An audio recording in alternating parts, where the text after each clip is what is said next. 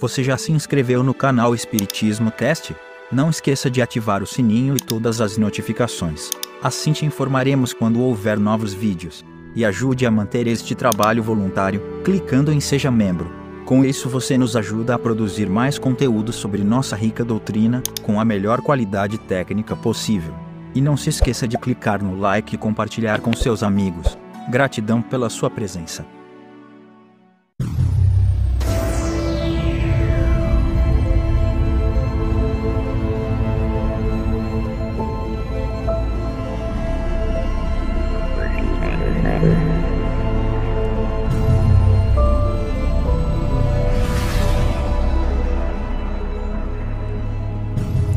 Olá, meus amigos, minhas amigas, como é que vocês estão? Sejam bem-vindos a mais um episódio onde estudamos a obra fundamental A Gênese, os milagres e as predições segundo o Espiritismo. Nós estamos num capítulo muito legal chamado, o capítulo sétimo, chamado Esboço Geológico da Terra. E hoje nós vamos ver o período de transição, que na verdade tem uma, uma nota aqui para quem conhece a geologia moderna se refere à maior parte da era pré-cambriana e toda a era paleozoica atuais. Então vamos sem demora estudar aí os períodos de formação da Terra. No começo do período de transição, ainda pequena era a espessura da sólida crosta granítica, que, portanto, resistência muito fraca oferecia à efervescência das matérias enfogadas que ela cobria e comprimia. Produziam-se, pois, intumescências, despedaçamentos numerosos, por onde se escapava a lava interior. O solo apresentava desigualdades pouco consideráveis. Então, nessa época começou o resfriamento da Terra, é disso que uh, os espíritos estão tratando neste momento aqui. As águas, pouco profundas, cobriam quase toda a superfície do globo, com exceção das partes soerguidas, que, formando terrenos baixos, eram frequentemente alagados. O ar gradativamente se purgara das matérias mais pesadas, temporariamente em estado gasoso, as quais, condensando-se por efeito do resfriamento, se haviam precipitado na superfície do solo, sendo depois arrastadas e dissolvidas pelas águas. Quando se fala de resfriamento naquela época, Deve-se entender essa palavra em sentido relativo, isto é, em relação ao estado primitivo, porquanto a temperatura ainda havia de ser ardente.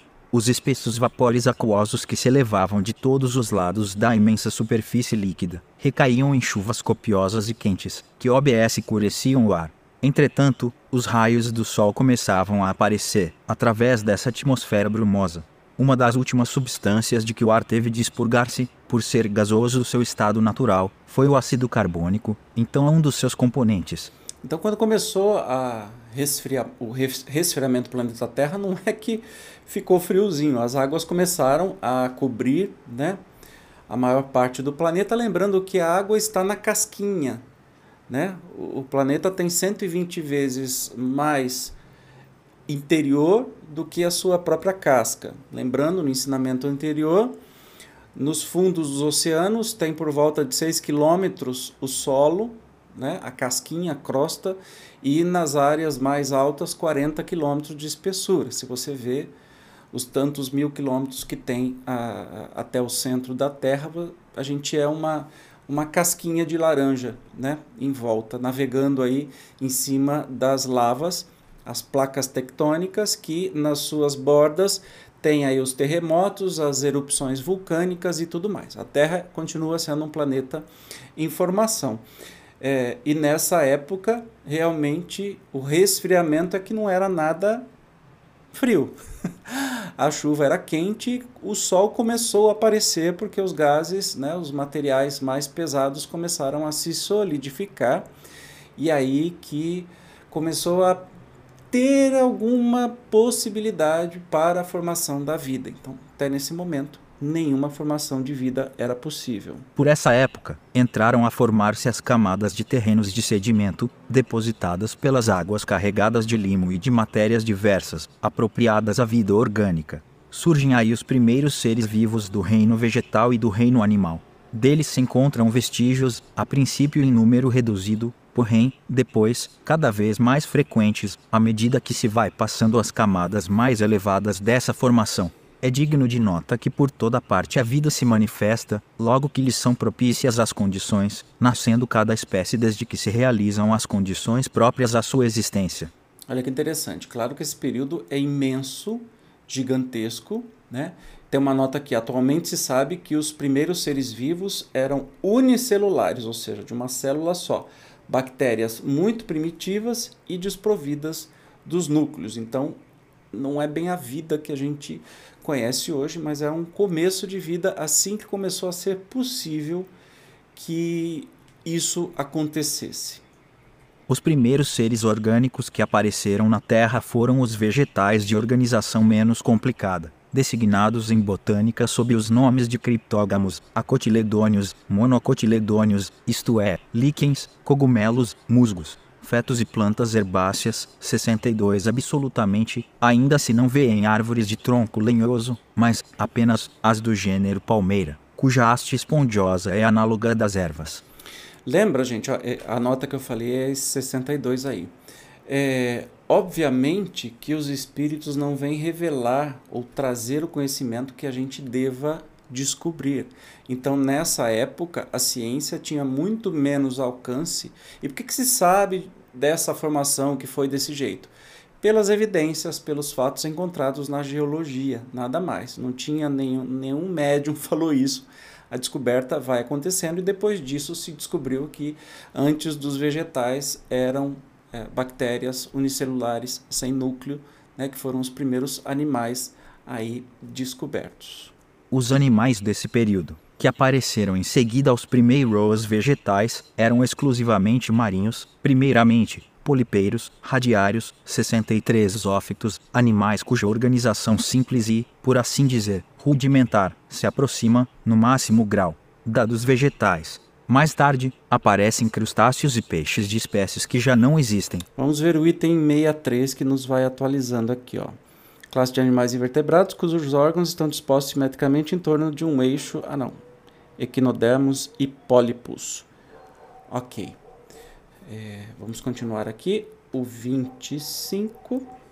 Sob o império do calor e da umidade e em virtude do excesso de ácido carbônico espalhado no ar, gás impróprio à respiração dos animais terrestres, mas necessário às plantas, os terrenos expostos se cobriram rapidamente de uma vegetação pujante, ao mesmo tempo que as plantas aquáticas se multiplicavam no seio dos pantanos plantas que, nos dias atuais, são simples ervas de alguns centímetros, atingiam altura e grossura prodigiosas.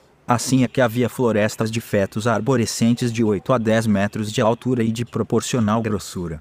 Licopódios, marroio, gênero de musgo, do mesmo porte. Cavalinhas, 64 de 4 a 5 metros, que a altura não passa hoje de 1 metro, e uma infinidade de espécies que não mais existem, pelos fins do período começam a aparecer algumas árvores do gênero conífero ou pinheiros. Então, além das bactérias, os seres vivos foram os vegetais que começaram, né? Porque a condição da, do ar é, possibilitava isso. Que a gente sabe que quem produz o oxigênio são os animais microscópios né, que estão no oceano. As plantas respiram uma coisa e outra, gás carbônico, exala oxigênio, depois passa a noite, faz o contrário. Em consequência do deslocamento das águas, os terrenos que produziam essas massas de vegetais foram submergidos, cobertos de novos sedimentos terrosos, enquanto os que se achavam emersos se adornavam, a seu turno, de vegetação semelhante. Houve assim muitas gerações de vegetais alternativamente aniquiladas e renovadas. O mesmo não se deu com os animais que, sendo todos aquáticos, não estavam sujeitos a essas alternativas. Acumulados durante longa série de séculos, esses destroços formam camadas de grande espessura, sob a ação do calor, da umidade, da pressão exercida pelos posteriores depósitos terrosos e, sem dúvida, de diversos agentes químicos, dos gases, dos ácidos e dos sais produzidos pela combinação dos elementos primitivos aquelas matérias vegetais sofreram uma fermentação que as converteu em óleo ou carvão de pedra.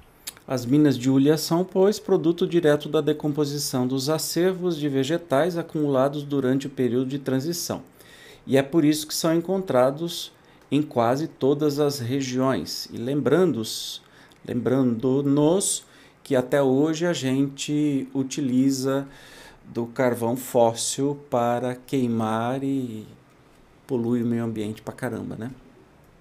Os restos fósseis da pujante vegetação dessa época, achando-se hoje sob os gelos das terras polares, tanto quanto na zona tórrida, segue-se que, uma vez que a vegetação era uniforme, também a temperatura o havia de ser. Os polos, portanto, não se achavam cobertos de gelo, como agora. É que, então, a Terra tirava de si mesmo o calor do fogo central que aquecia de igual modo toda a camada sólida, ainda pouco espessa. Esse calor era superior de muito ao que podia provir dos raios solares, enfraquecidos, ademais, pela densidade da atmosfera. Só mais tarde, quando a ação do calor central se tornou muito fraca ou nula sobre a superfície exterior do globo, a do Sol passou a preponderar e as regiões polares, que apenas recebiam raios oblíquos, portadores de pequena quantidade de calor, se cobriram de gelo.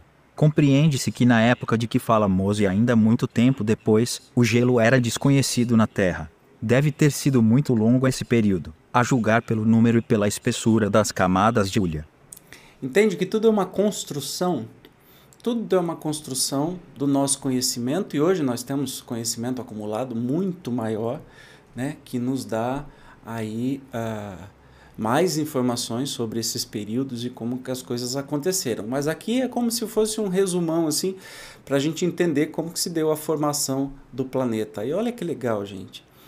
Uma doutrina positivista dessa que vem nos ensinar a ciência na época que foi escrita para contra dizer, né, a própria igreja e poderosa igreja católica que dizia que tudo foi criado em seis dias, se posicionou ao lado da ciência, pois sendo uma ciência de observação e uma filosofia, nunca uma religião, o espiritismo sempre era avançado pelo seu tempo e até hoje a gente percebe como é ousado quando a gente lembra que até hoje tem religião ensinando que o mundo foi criado em seis dias. Então, tentando até gente do governo querendo botar isso nas escolas contrariando a ciência.